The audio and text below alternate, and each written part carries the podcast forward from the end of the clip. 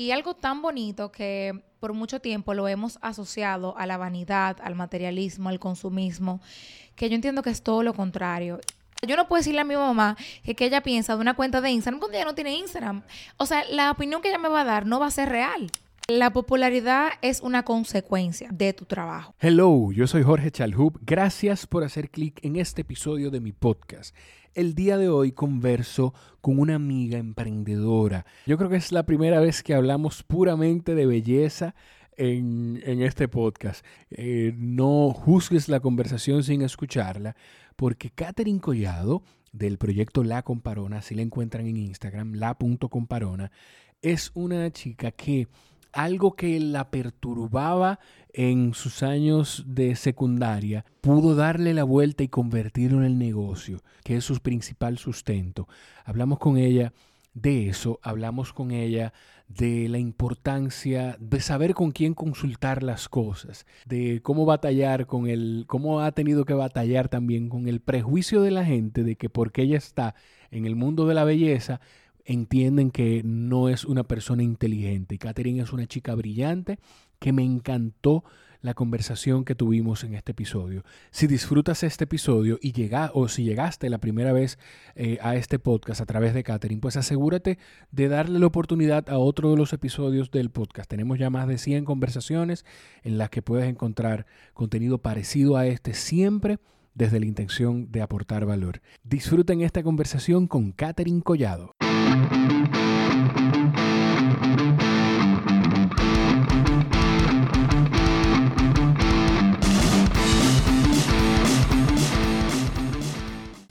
Yo creo que ya. Épale, pero me veo, yo déjame ver si abro un poquito más Bueno, pero no importa, porque tampoco el, el interés no es que, la idea no es que me vean a mí. Atrás, tengo mucho Sí. espacio. Sí, pero está bien, no, la idea no es que me vean a mí tampoco que te vean a ti. Ok. Eh, obviamente, además de que porque tú eres la invitada, porque ¿quién va a querer verme a mí? Ay, no diga eso. Sí, sí lo digo, nadie va a querer verme a mí. ¿Cómo estás? Bien, ¿y tú? Yo estoy feliz. Yo creo que tú eres la... Tú sabes que yo, yo tengo cuidado con decir mis chicas, porque no sé cómo se puede interpretar Claro. claro, eso, claro, pero sí, tú eres la segunda, creo, de mis chicas que está en mi podcast, porque la primera creo que fue Ariana. Es verdad. Sí, Romina no ha estado y Ana Gaby pues llegó también hace poco, Claro. pero tú sabes por qué te ya yo tú sabes que ya yo te presenté en la en, eh, en otra introducción. ¿Tú tienes idea de por qué yo te dije que quería grabar contigo el podcast? Pues no. Bueno, pues mira, empecemos. O sea, de una te digo que cuando grabamos la primera vez tú y yo, que fue el episodio. Grabamos tu introducción, grabamos como el trailer de tu podcast y un episodio introductorio. No, no importa, no te preocupes, que la gente sabe que tú es un... un Sí, que estamos en una oficina, Sí, en vivo, en la calle, sí, trabajando. Sí, sí, la- eso no importa. El- se enfocan en el contenido, ignoren esos sonidos. Eh, yo escuché cosas de tu historia que yo decía, óyeme, pero, pero esta niña le ha dado la vuelta a, a unas cosas que yo creo que tú misma no te das cuenta del impacto que tú puedes causar. Yo creo que es que una, hay- alguna idea tú tienes, pero yo creo que el impacto que tú puedes causar en la vida de mucha gente es mucho mayor del que tú te imaginas y va más allá de la belleza. Entonces, por eso te lo, te lo, te lo comentaba. Vamos a, com- a comentarle un poquito a quienes no conocen tanto de ti. Eh, ya, yo, ya yo digo, obviamente la gente ya sabe que yo estoy hablando con Catherine Collado, alias La Comparona en redes sociales, que has construido una marca alrededor de la belleza, pero tú hablas mucho de un enfoque no solo de belleza física, o sea, de- de- del impacto que tiene la belleza Exterior. exterior en el interior. Cuéntame un poquito de eso, por favor. Mira, Jorge, eh, yo empecé la comparona por una razón totalmente contraria, se pudiera decir, a, a lo que me inspiró a mí a amar la belleza, que fue el acné. Sí. El acné es una enfermedad, como muchas otras, que se trata con un médico especialista, que es el dermatólogo. Y tuve el placer de conocer a mi dermatóloga, que fue mi fuente de inspiración. Yo creo que ella no lo sabe. Y me pasó que años después, mucha gente iba, no, que, que tú la, la dermatóloga de la comparonilla de quién.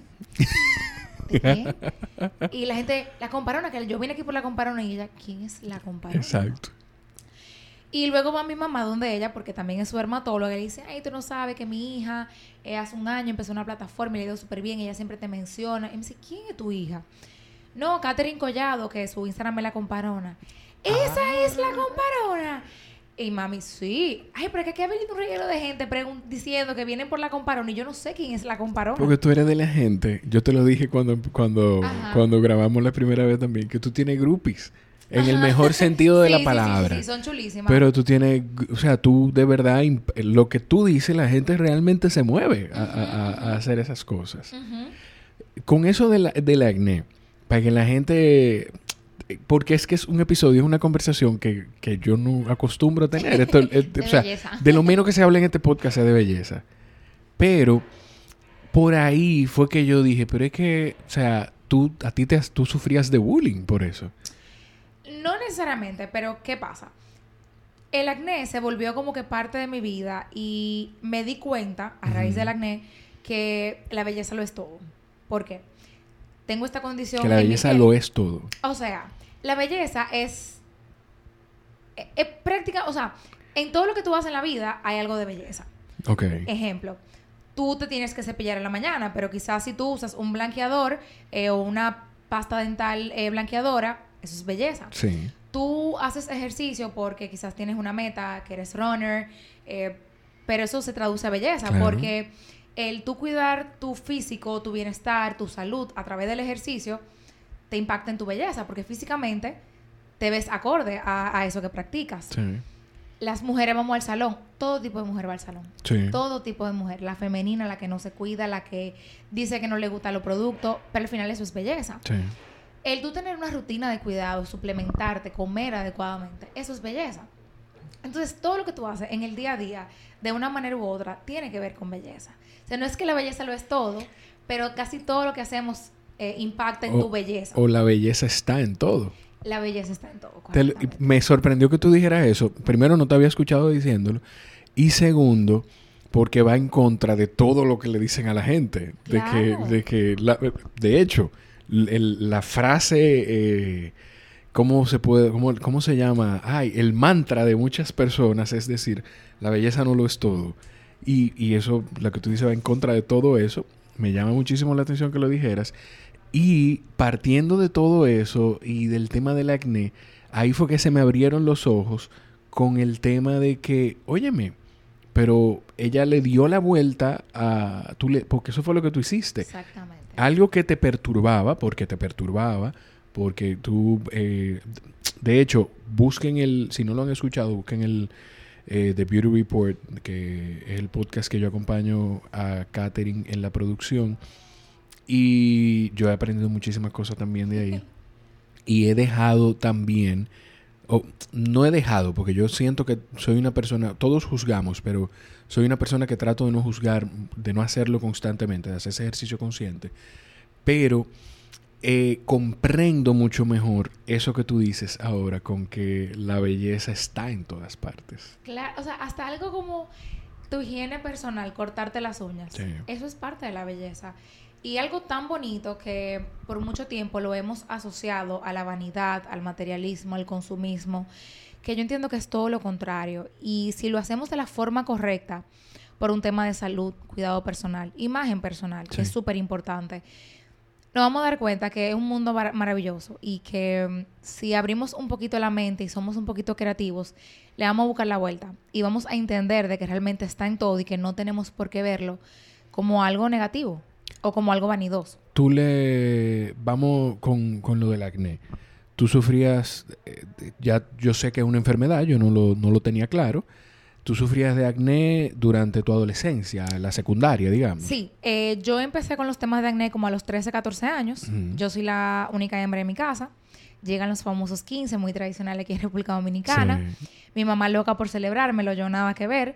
Entonces ahí empezamos a visitar a dermatólogos, estéticas, buscando soluciones relativamente rápidas para que en un año mi piel pudiera estar en condiciones pues para celebrar ese momento tan bonito y especial para mi familia.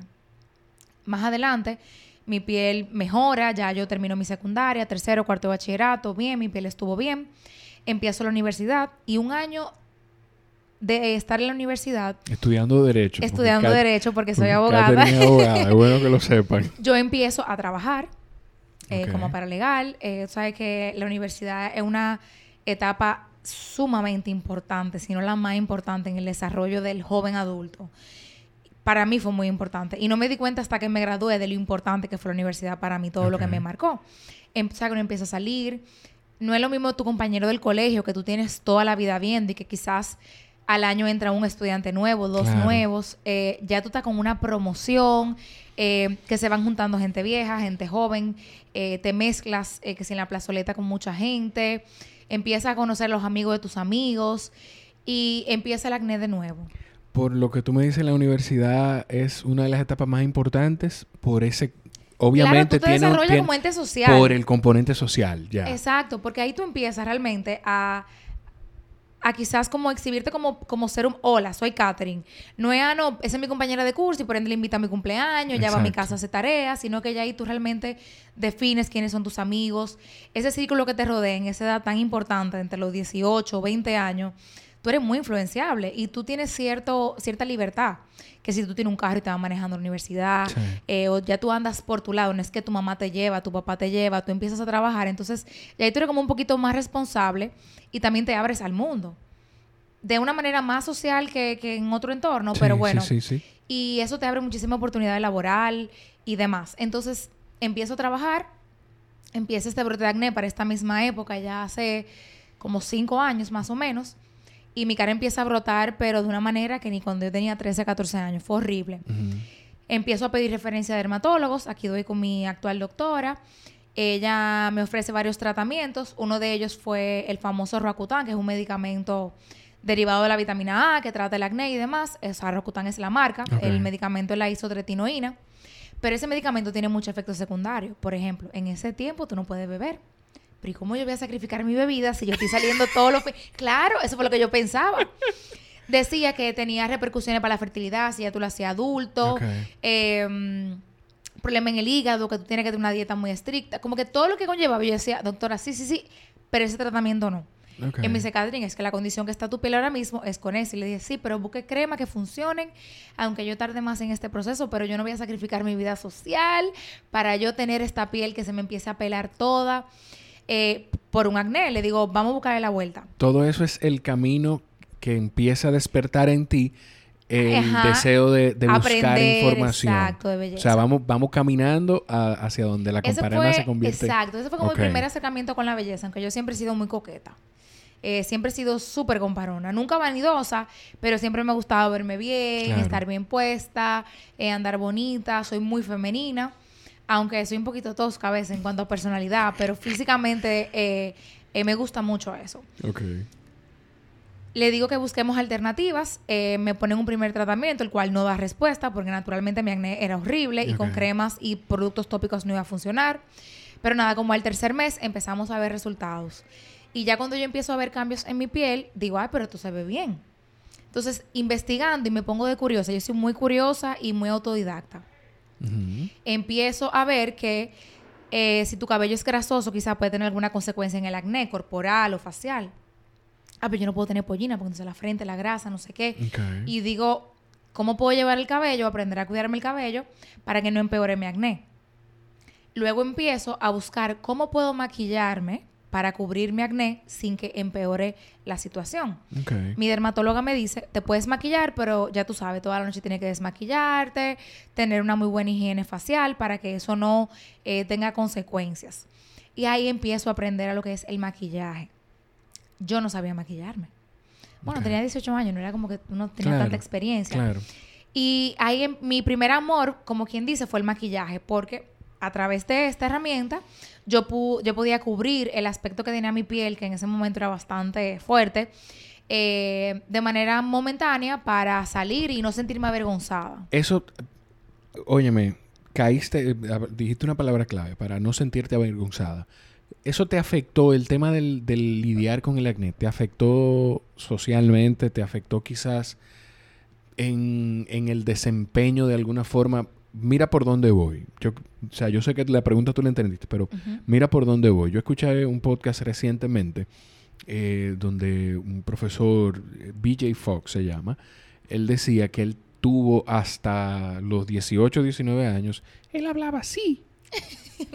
Pero, él, o sea, imagínate en Estados Unidos, donde la cuna del bullying, por decirle de Sí. alguna... Digo, aquí porque le llamamos así ahora, pero hay mucha gente que creció con ese, Sí. con alrededor de eso. Eh, y él, en una de las cosas que decía, que eso lo limitó incluso para esa cultura de presidente de la escuela, del cuerpo estudiantil. Ajá, ajá. él- Posiciones de liderazgo. Él decía, yo no, a mí me gusta todo este tema, pero yo no me voy a exponer a ser presidente del consejo estudiantil si tengo, porque voy a tener que hablar mucho. Claro. Entonces, no, no voy a hacer eso. Mejor me voy a hacer vicepresidente, porque es una posición en la que no tengo que hablar. O sea, él se limitó por eso. ¿El acné te limitó de alguna forma? No, Ok. pero te voy a decir por qué. Vamos a ver. Yo, bueno, ya que tú me conoces, yo tengo una personalidad bastante... Sí. Yo soy muy auténtica. Sí. Le hace de que esto es lo que hay, te gusta, bien, no te gusta, bien también. Y esas cosas como que nunca me afectaron el tema de que yo no quería hacer algo porque tenía acné. Por eso fue que aprendí a maquillarme. Porque el maquillaje, de cierta manera, me empoderaba a borrar momentáneamente esa situación. Yo me olvidaba de que tenía acné mientras tenía maquillaje puesto y yo era feliz. Ahora, yo no salía de mi casa sin maquillaje, lo cual me creó una dependencia de que si no tenía maquillaje no me sentía bonita. Que eso desencadenó otras cosas. Ya no, realmente. Ya yo rara vez me maquillo. Eh, bueno, viste ahora que lo que me arreglaba fue con los dedos, que me puse como algo tapojera, pero no es que sin eso no, no puedo vivir para nada. Y creo que algo que gusta mucho en mi plataforma es eso, que me levanto, salgo con los cabellos mojados y fue como que, hola, esta soy yo. Este es un ser humano real que no se produce todos los días y esta es mi cara. Eso, yo te iba a preguntar eso. ¿En qué momento tú te diste, o si fue que te diste cuenta, tú eres así?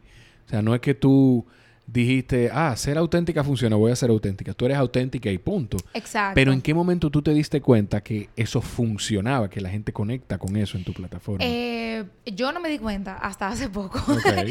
Pero realmente lo que pasó fue que el yo, yo siempre trato de buscarle el lado bueno a las cosas, como tú bien dijiste al Sí. principio. Tenía acné, ok, vamos a resolver. Yo soy muy de resolver. Pasó esta situación, ok, ¿cómo podemos solucionarla o mejorarla o salir de la situación? Entonces, para mí, el salir de la situación momentáneamente era aprendiéndome a maquillar. Ahí yo iba al supermercado eh, en mi casa en ese entonces. Mi mamá me daba una tarjeta de, de ella para yo hacer las compras. Entonces, ¿qué yo hice? Yo empecé a comprar eh, maquillaje de farmacia y de supermercado. Entonces, yo iba a las tiendas por departamento y eso yo le entraba en la compra. Y yo gastaba un dinero y mami no se daba cuenta. Hasta que ella empieza a decir, Catherine, dame las facturas del súper, que yo estoy viendo que estamos gastando 10 y 15 mil pesos más mensual. Eso era yo comprando pote. Comprando y comprando porque me di cuenta que viendo YouTube que había muchísimas opciones de maquillaje de farmacia y que tú podías verte bien con maquillaje económico. Entonces, cuando eso, aquí solamente había como una tienda de maquillaje y todo el mundo compraba ahí, la cual es muy costosa. Sí. Esta es súper calidad, pero es sumamente costosa. Y yo le decía a todas mis amigas, eh, ustedes me están viendo que yo tengo acné, yo me maquillo, mi acné está mejorando y yo utilizo productos de 400 y 500 pesos. Entonces, eso era como lo que yo, yo me sentía orgullosa de Claro, eso. de que, de que yo, hey, yo sé, yo sé. Claro, yo esto. estoy resolviendo. Con, o sea, ustedes gastan resolviendo. 10 mil pesos en tres productos y yo con 10 mil pesos compro el maquillaje completo. Entonces mis amigas empiezan a decir, ¿qué? ¿Y qué producto es ese? ¿Y qué es eso? Eh, ay, pero enséñame. Yo le decía, ¿y tú gastaste tanto en ese polvo que te da acné, que te obstruye el poro? Porque yo lo había visto en YouTube. Y, y yo, mira, compra este que cuesta la mitad y te hace mejor función y te beneficia la piel. Ahí empezó el tema de que te consultaban. Ajá, y de- empecé yo a recomendar a mis amigas y decirle qué maquillaje usar, qué no usar. Que esa era una época donde uno quería eh, verse más mayor, uno Claro. quería aparentar más. Sí, siempre, sí. eso es normal, uno siempre quiere aparentar un poquito más.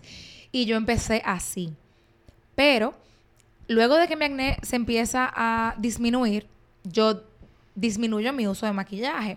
Porque lo mío eso era como para, eso era como, no sé, quizá el que está en sobrepeso utiliza negro, pero de que baje esa librita y empieza a ponerse todos los colores, era lo mismo para mí con el maquillaje.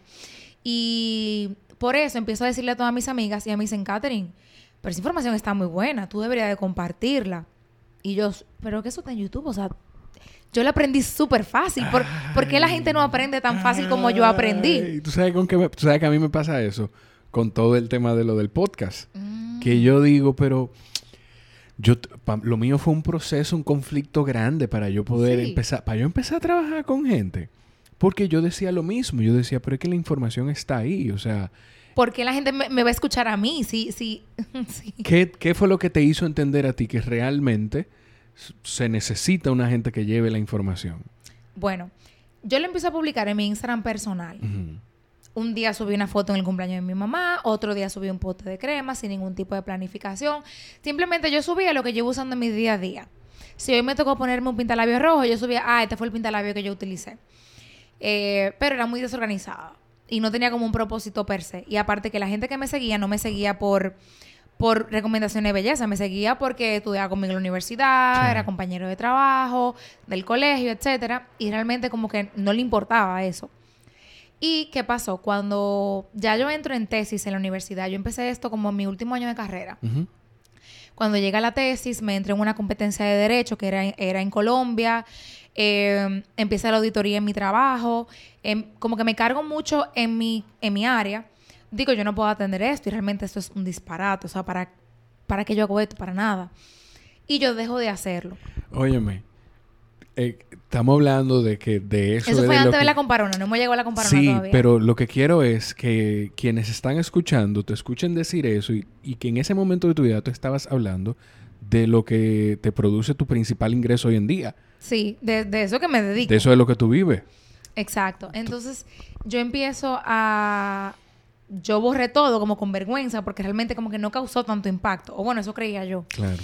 Eh, yo cierro todo, yo pongo mi Instagram privado de nuevo, yo como que nada pasó. Por aquí no pasó nada. Conocí una gente hoy y ni se iba a enterar que yo había hecho todo eso. Que esa era mi idea. Eh, hasta que ya empiezo a entregar la tesis, se está acabando la auditoría, ya volví de Colombia de la competencia y digo, pero yo tengo tiempo ahora de nuevo. Y pasa que una persona que yo no conocía me escribe un mensaje y me dice, mira, yo veo como que ya tú no estás haciendo las recomendaciones, pero tengo que ir a la farmacia que se me acabó tal cosa. ¿Tú me das una recomendación? Y yo, ¿qué? Yo, pero hay una gente que, que me está escuchando. Ay, Katherine, qué valioso eso que tú acabas de decir. Pero, Hay pero fue una que me persona, exacto, fue, escuchando. o- y que yo no la conocía, porque si era una amiga mía, yo no, yo no le iba a ver el valor, porque decía, bueno, es mi amiga, ni modo, pero una gente que yo no Es- conocía. Es, mi papá. Exacto, conchale, parece que a alguien le llegó el mensaje. Y yo, mira, claro que sí, ven, ven, mira. Y yo a todo el que me escribe le decía, mira, coge mi número, llámame, tú me pregunta lo que tú quieras, y muy servicial. Porque yo de verdad, que, o sea, lo único que yo quería, y lo único que he querido siempre, es que la gente aprenda a cuidarse. Sí. No, ni que sea vanidoso, ni materialista, ni superficial. Ni es que, aprenda. solo en eso, sino es que, que, aprenda a cuidarse de una manera u otra. Sencilla, complicada, intermedia, avanzada, pero que aprenda a cuidarse. Y hay decenas, cientos de estudios, que yo no me sé ninguno, que sí, pero que prueban y que, y que confirman que como tú te ves y como tú te sientes, si tú te sientes que anda bonito, que anda bien cuidado, Claro. que, que, que anda limpio, eso afecta en tu ánimo. Claro, la belleza es una forma de empoderarse. Pues esa muchacha me escribe, yo ni sé quién es, de verdad que no me acuerdo. Y digo yo, wow, yo tengo que volver, yo tengo que volver a hacer esto. Pero como yo duré un año haciendo esto y tú no hizo nada, tengo que hacerlo diferente. Tú pensabas que no había hecho nada. Bueno, claro, digo yo, si plan A no funciona, vámonos a plan B. Bueno, ¿qué quizás yo pude haber cambiado? Tener una página solamente de recomendaciones de belleza para que quien llegue sea alguien que le interese ese contenido. No que vaya a ver de todo. Ok. Eh, algo que sea un poquito más concentrado, algo que se dedique exclusivo a eso. Vamos a crearle un nombre.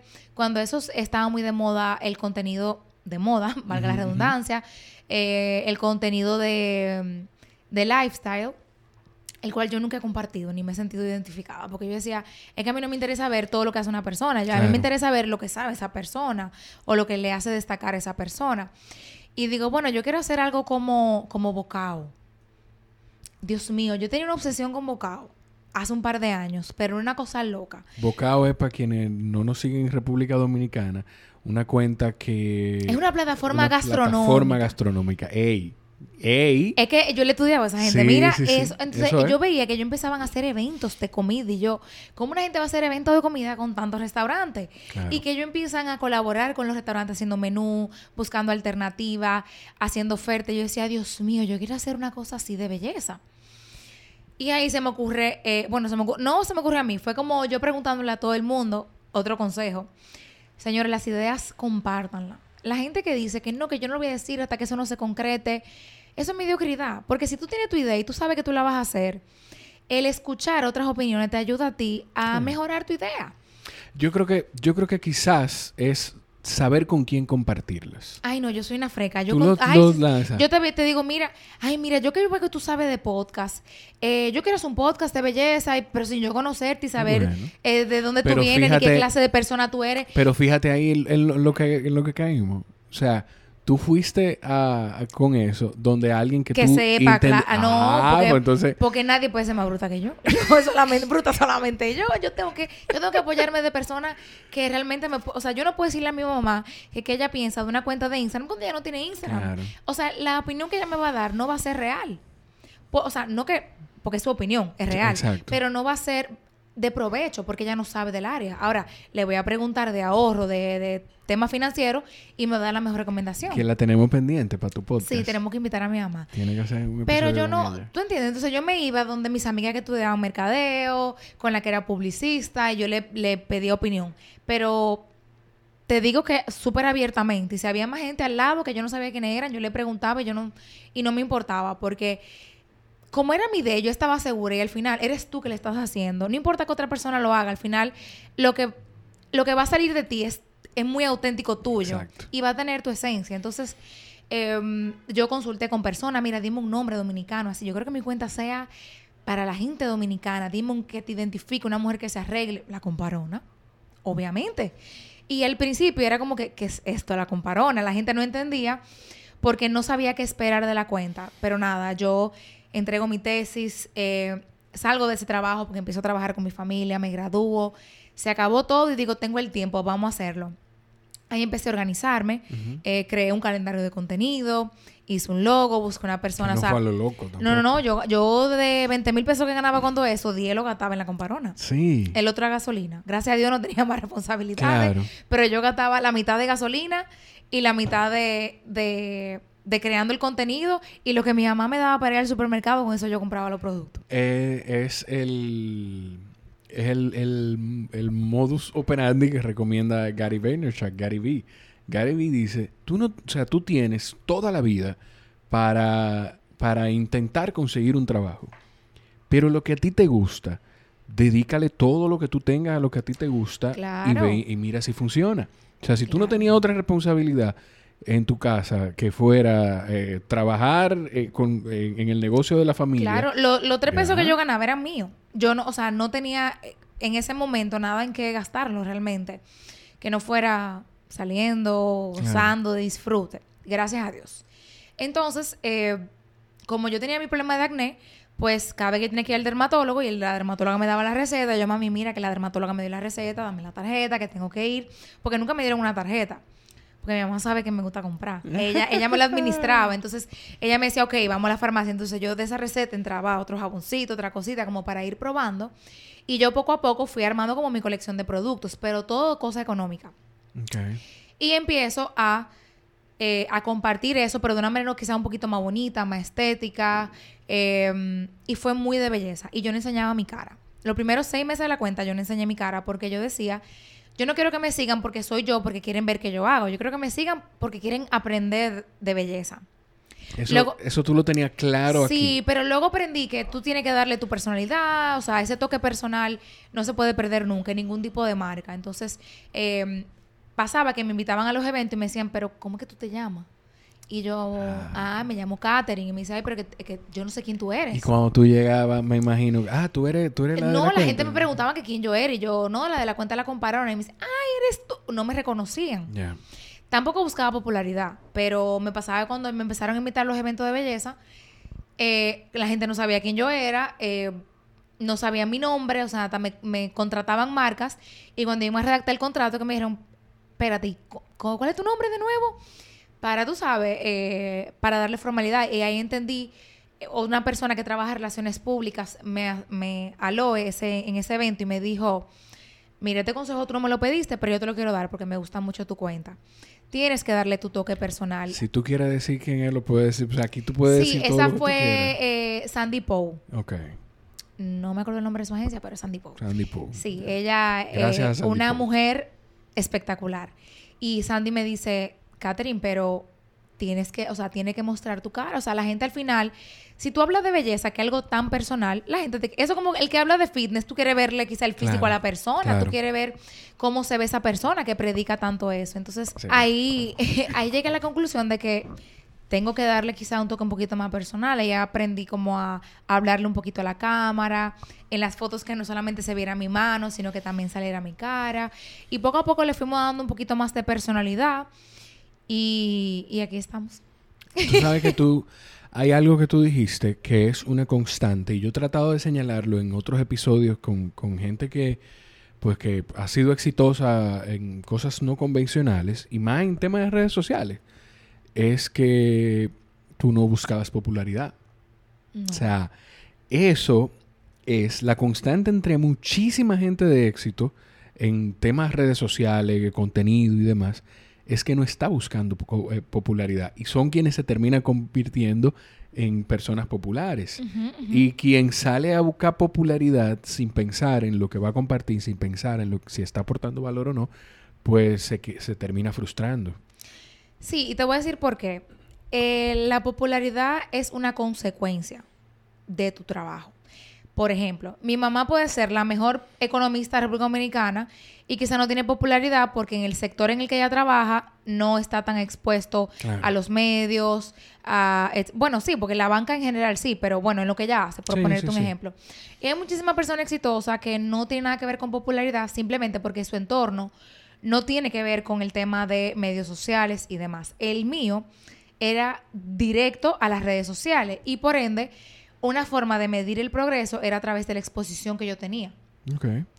Porque las marcas me contrataban por mi exposición y por el alcance que yo tenía. Entonces, es algo consecuente de mi trabajo, pero eso no indica nada. Por ejemplo, ahora que soy propietaria de un negocio, eh, mi negocio y las redes son mucho más bajitas que quizás mis redes de la comparona. Mis redes personales, señores, tengo tres gatos porque esos son mis amigos. Pero en mi negocio yo no busco popularidad, yo busco clientela. Claro. Yo, yo busco mi cliente que fidelicen con mi, con lo que yo le ofrezco y que se queden y que, y que consuman. Yo no busco popularidad ahí. Pero en lo que yo hago, sí es como una consecuencia. Entonces, quien entra por popularidad, o tienes que hacer una estupidez para pegarte. eh, sí, Sí, sí, sí. Sí, tienes que hacer una estupidez para pegarte, sí, sí. para quizás viralizarte, pero esa fama es efímera Sí. y no pasa más allá de la fama. Tú, a ti te, te pasó en toda la conversación, hemos escuchado mucho, ya la gente lo dijimos más- hace un par de minutos de que tú eres abogada. Eh, pero escuchamos competencia de derecho en Colombia, escuchamos tesis, tú te, o sea, si eres abogada te graduaste obviamente, pero te pasó en algún momento que tú por el por el sector en el que te mueves de la belleza se te llegó a juzgar de que ella lo que hable de belleza, Uf, ella seguro que no es seguro que no es nada inteligente. Muchísimo, porque, bueno, yo trabajaba en una multinacional, la cual distribuía productos de belleza. Ah, bueno. Empresa con la cual trabajo ahora mismo. O sea, ellos son de mis principales clientes. Ok. y colaborador en general en la, en la plataforma de la Comparona. Y cuando yo empecé con el proyecto, me, me decían como a modo de chiste, nunca me, lo nunca me lo tomé más en serio que un chiste realmente. Claro. Era de que, ah, pero ella trabaja legal, pero hay que pasarla para mercadeo para venta, porque yo sé lo que a ella le gusta, la belleza, que no sé qué. Eh, y yo, no, porque yo de lo que sé de derecho, simplemente me gusta. Eso como una persona que cuando sale del trabajo se va a jugar tenis y practica un deporte, sigue a los deportistas y si se va de viaje y ve un torneo, compra un tiki va. Era lo mismo. Pero es que la gente no sabe a veces que en esos comentarios así, atentos a relajo, la cantidad de cosas que cargan esos comentarios. Sí, la verdad que gracias a Dios, para mí las palabras son palabras. Obviamente, uno es ser humano y hay un día que uno amanece Claro. con todo revuelto. con los apellidos cruzados. Exacto, y, y tú dices, conchale, pero es verdad lo que dice fulano, yo lo estoy haciendo mal, porque yo estoy haciendo esto, yo no debería, esto no debería ser mi enfoque. Pero tú vuelves y te das cuenta de, de que claro que quién te dijo a ti. O sea, ¿por qué tú, o sea, ¿por qué tú tienes que escuchar eso negativo y tú no escuchas quizá al otro que te está diciendo qué chulo tu proyecto, me encanta ese nombre, eh, mira, cuenta conmigo para lo que sea, mira, si tú, tienes, si tú quieres que yo te saque producto desde el almacén de nosotros para que tú pruebes y lo, y lo comentes, porque lo dijeron varios compañeros, eh, específicamente en mercadeo, me dijeron, mira, yo te voy a dar los productos para que tú lo uses y lo pruebes, y tú lo compartes en tus redes si te gustan, o sea, ¿por qué tenía que escuchar eso y yo no tenía, y no lo otro? Exacto. Entonces, eh, yo soy muy de que la palabra viene de quien la dice, no realmente de lo que dice. Y yo me llevo del que sabe. Yo no me llevo del, del que no sabe. O sea, yo no puedo hablar de belleza con una persona que no sepa y sentirme juzgado o criticado porque esa persona no sabe. Y me habla desde la ignorancia. Te voy a, sobre eso que tú dijiste, te voy a decir algo, pero antes, yo no sé por qué no te lo he compartido. Lo voy a compartir en el grupo de donde están todas. Eh, un TED Talk. A qu- quienes están, quienes llegaron desde, desde por catering ahora este episodio, pues quizá no me han escuchado, pero quienes están desde el principio del podcast o en otros episodios, me han escuchado hablar en algún momento de un TED Talk de Multipotentialite. Sí, yo creo que tú me lo compartiste. Yo te lo compartí. Cuando comenzamos a trabajar. Bueno, pues si tú me estás escuchando y no lo has visto, búscalo. Seguro, yo lo voy a poner en los enlaces de, la descripción de este episodio. Sí. Eh, la expositora se llama Emily Wapnick y... Sí, yo lo vi, yo lo vi. Y si no sabes inglés, búscalo igual porque aparece con subtítulos. Pero tienes que escucharlo, porque a nosotros nos han enseñado, la forma en la que nos educaron creciendo fue de que usted, si va a estudiar para eso, eso es lo único que usted puede hacer en su vida y punto. Sí. Y no, nosotros los seres humanos tenemos decenas de otros intereses. Entonces, ahí, por eso te lo digo, por eso del tema de mercadeo y que... sí, que la, verdad que y- fue, o sea, la belleza para mí era un hobby. Y llegó un momento que el hobby me tomó tanto tiempo que yo tuve que decidir si iba a vivir del hobby o iba a vivir de mi carrera. Pero te, te- pero te llegaste a castigar incluso, a pensar... pero, muchísimo, ¿por qué? muchísimo. O sea, eh, para mí eso fue, eso fue un año muy fuerte para mí. Porque yo, o sea, yo soy muy fuerte de personalidad y como que esas cosas que uno quizá tiene que tomarse su tiempo, analizarlas, asimilarlas, ah, es como que después que yo estoy en el hoyo que digo, ay, pero yo hice esto. Y yo dejé mi carrera. Y yo dejé de hacer... Catherine, ¿y tú te volviste loca? fue? que yo me pongo a pensar cuando le doy para atrás y es cuando me doy cuenta de que, ah, pero yo, yo, Yo, me yo volví hice tal cosa. Claro. y de verdad que me, me, me, me fue muy duro porque es una carrera donde se vive mucho la reputación, Sí. de que hay que mi profesor fue fulano, que se fue mi profesor y que cuanto res- es de mucho respeto, de mucho prestigio. ¿Te has topado con alguna de esas personas que, que, como tú hablas ahora de eso, de que la carrera de derecho es de prestigio y demás, ¿te has topado con alguien de esa línea que quizá tú, conchale, tú querías el respeto de esa persona y ahora en este mundo lo tienes? Lo tengo totalmente. Y pasa que yo tuve una profesora, mira, que nos llevamos más mal. Ay, pero nos matamos perro y gato el cuatrimestre entero. Sí. Y esa profesora, cuando luego me encuentra en las redes, me dice, yo sabía que tú ibas a terminar con algo así, porque es que tú eras tan tú y tan a tu manera que, que tú no encajabas para ser abogada. Y aunque era una carrera que yo siempre soñé estudiar toda la vida, Sí. desde que tengo uso de razón, fue porque yo ni siquiera mostré interés en otras alternativas. Pero quizás mi papá también lo dice. Mi papá decía que yo, yo iba a hacer algo diferente, que aunque yo estudiara derecho, yo iba a hacer algo distinto. Porque siempre me veía así. Yo no me veía así hasta que varias personas me lo dijeron y, y parece que sí. Pero sí, eh, uno de mis eh, mejores profesores, mentores de, de la carrera, cuando saqué el proyecto, fue una persona que me dio muchísimo apoyo, hasta Muy me bien. compartió en sus redes, eh, siempre me escribe, lo recuerdo con mucho cariño. Muchos de mis profesores, sobre todo los jóvenes que tienen más contacto Con, con los estudiantes. La verdad que tengo eh, profesores que me han referido con sus esposas y vienen para acá. Qué chulería. Eh, sí, la verdad que me siento muy feliz. Obviamente al principio, siempre al principio la gente, eh, mm, ¿En serio? ¿y qué es lo que está haciendo? Pero ya luego de que te ven ya como un poquito más eh, asentada, ellos dicen, ah, ok. Y la verdad es que sí, de mis compañeros también, eh, fue rocoso al principio, porque te digo que es una carrera... eh, Sí, de, de prestigio y de nombre. sí, de, y mucho respeto, de y mucho de respeto. mantener una, una forma y, y- De que tú tienes que tener un perfil Sí, sí, sí, muy diferente al que yo tengo ahora. Incluso cuando yo trabajaba en esa multinacional, que se iba así como estoy vestida hoy, casual, estoy en tenis, en la oficina, en jean, la gente me decía, tú no trabajas. Cuando llegaba al, a, a- a mi clase, porque era un piso, en un IBE, eh, las carreras, o sea, eran por piso. O sea, piso 4 era administración, piso 5 tal carrera. Y en el, En piso el mío derecho- era donde todo el mundo iba en saco, en Sí. tacos, blanco y negro. Y yo llegaba como con unos jeans, unos tenis, una camisa y me decían, ¿tú no trabajas? Y yo, sí, pero que en mi trabajo se va así, porque no era lo, lo normal. Entonces, sí, el principio fue bastante fuerte, pero salimos a flote. Tú sabes que dijiste algo de que, de que tú no te veías así, pero la gente a tu alrededor sí.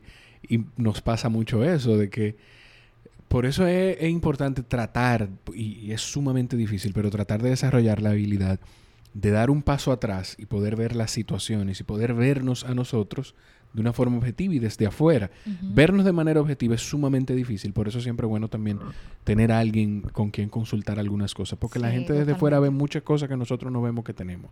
Mira, dijiste lo de no consultar, ya casi estamos terminando, lo de no consultar con gente que no sabe de algo, y yo anoté esto del, del último episodio, yo creo que ya, yo creo que ya lo publicamos, sí, de tu podcast, donde tú respondes algunas preguntas y tú decías que la gente en tu alrededor eh, no, la gente alrededor tuyo no necesariamente van a ser los primeros en apoyarte. Entonces, es importante, ahí yo anoté firmeza porque tú, a pesar de que quizás en inicio de, de todo esto, eh, podían decirte, mira, dale, inténtalo, pero yo no sé si eso vaya a funcionar. De la gente más cercana a ti que te quiere, pero también tú dijiste que eso no viene de malo, sino de que no, están No hablando de la ignorancia. de- Claro. O sea, mi proyecto yo siempre lo consulto, incluso hasta con las agencias con las que colaboro, de que manejan marcas con las que trabajo, yo a veces le pregunto. Y, o sea, obviamente que ya hemos construido una relación, tenemos tiempo trabajando, sé la calidad de trabajo que esa, que esa agencia trabaja, y le digo, mira, ¿te puedo llamar? Y digo, mira, yo tengo esta idea, ¿qué tú crees? Porque no la puedo consultar con un contable, no la puedo consultar con un ingeniero, porque no saben, la tengo o sea, mis ideas creativas, yo las consulto con un publicista, con un diseñador gráfico quizás, con un mercadólogo que se especialice en, en lo que yo hago. Yo no lo consulto con, ahora mis ideas de negocio, Sí. es con mi familia que yo la consulto. O sea, este negocio se construyó meramente con el- el criterio que dijeron mis padres, cómo yo lo tenía que hacer, cómo yo, o sea, hasta cómo la empresa tenía que estar constituida. Todo eso yo lo hice porque de eso ellos sí saben. Claro. Ahora, de los productos que yo iba a vender, de los servicios que yo iba a ofrecer, ni le pedí permiso ni opinión, porque que ellos no saben. Ahora, yo hice, eh, hice una pequeña asesoría con una propietaria de un salón, le dije, mira, que reunirme, pero vamos a hacerlo formal para que ella me, me orientara. Hablé con otros dueños eh, de negocios similares y me le acerqué, obviamente, con quienes tengo la confianza, y le pedí su opinión, porque ellos sí saben. Me encanta. Catherine, gracias de verdad. Esto, yo sabía que iba a ser una conversación valiosa, pero Está, quedó todavía- mor- Este episodio yo quiero que tú me lo pases y lo subamos en mi... Obviamente, después de que salga en el tuyo, Está bien. yo voy a subir esto en mi podcast porque lo me encantó. subimos, lo subimos. Este es como una intro 2.0. Este es como el primer episodio Vamos a hacer algo. Vamos a hacer algo. Vamos, si quieres, a hacer algunos cortes de este y a discutirlos en el tuyo. A ver qué sacamos los dos de aquí. Bien. Como un recap. Perfecto, me encanta. Me gustó. Eh, señores, sigan a Katherine. Quienes no la siguen de, de este lado, pues la pueden encontrar en lab.com parona. Pueden también seguir el negocio de Beauty Lab RD. RD. Y eh, suscríbanse en su podcast de Beauty Report. Se van a sorprender, porque quizá pensamos en belleza y, y lo asociamos a vanidad, como ella dice. Y yo les puedo decir que he estado ahí en cada uno de los episodios. que no Totalmente. que no, que no es eso. Es un podcast de emprendimiento, de empoderamiento y de, yo creo que hasta de autoestima, Sí. hasta de eso. Te felicito porque igual has... Y esa no era la idea del podcast. Es- Es que exacto. hemos fluido y hemos decidido tener conversaciones auténticas con, con mis invitados, que obviamente sí están involucrados en el sector belleza. Y, y eso es lo que ha salido. Exacto, me encanta. Eh, nada, los quiero mucho, gracias por estar ahí. Nos escuchamos en... Ah, ah, un momento, un momento. Si llegaste hasta aquí comparte el episodio. Eh, si quieres una forma de apoyarnos, puedes ir al Patreon, patreon.com slash Jorge Chalhub, o igual el, episodio, el enlace está en la descripción. Es una forma que tenemos de acumular algunos recursos para cada vez ir mejorando los equipos, ir mejorando la producción. Quién sabe si llegar a contratar a alguien que pueda hacer mejor trabajo con los videos del que hago yo. Así que ya saben, esa es la forma, esa es una de las tantas formas que tienes de apoyarnos. Ya sí. Gracias por estar ahí, gracias Catherine. A ti. Gracias a ustedes por estar ahí, nos escuchamos en la próxima. Bye bye.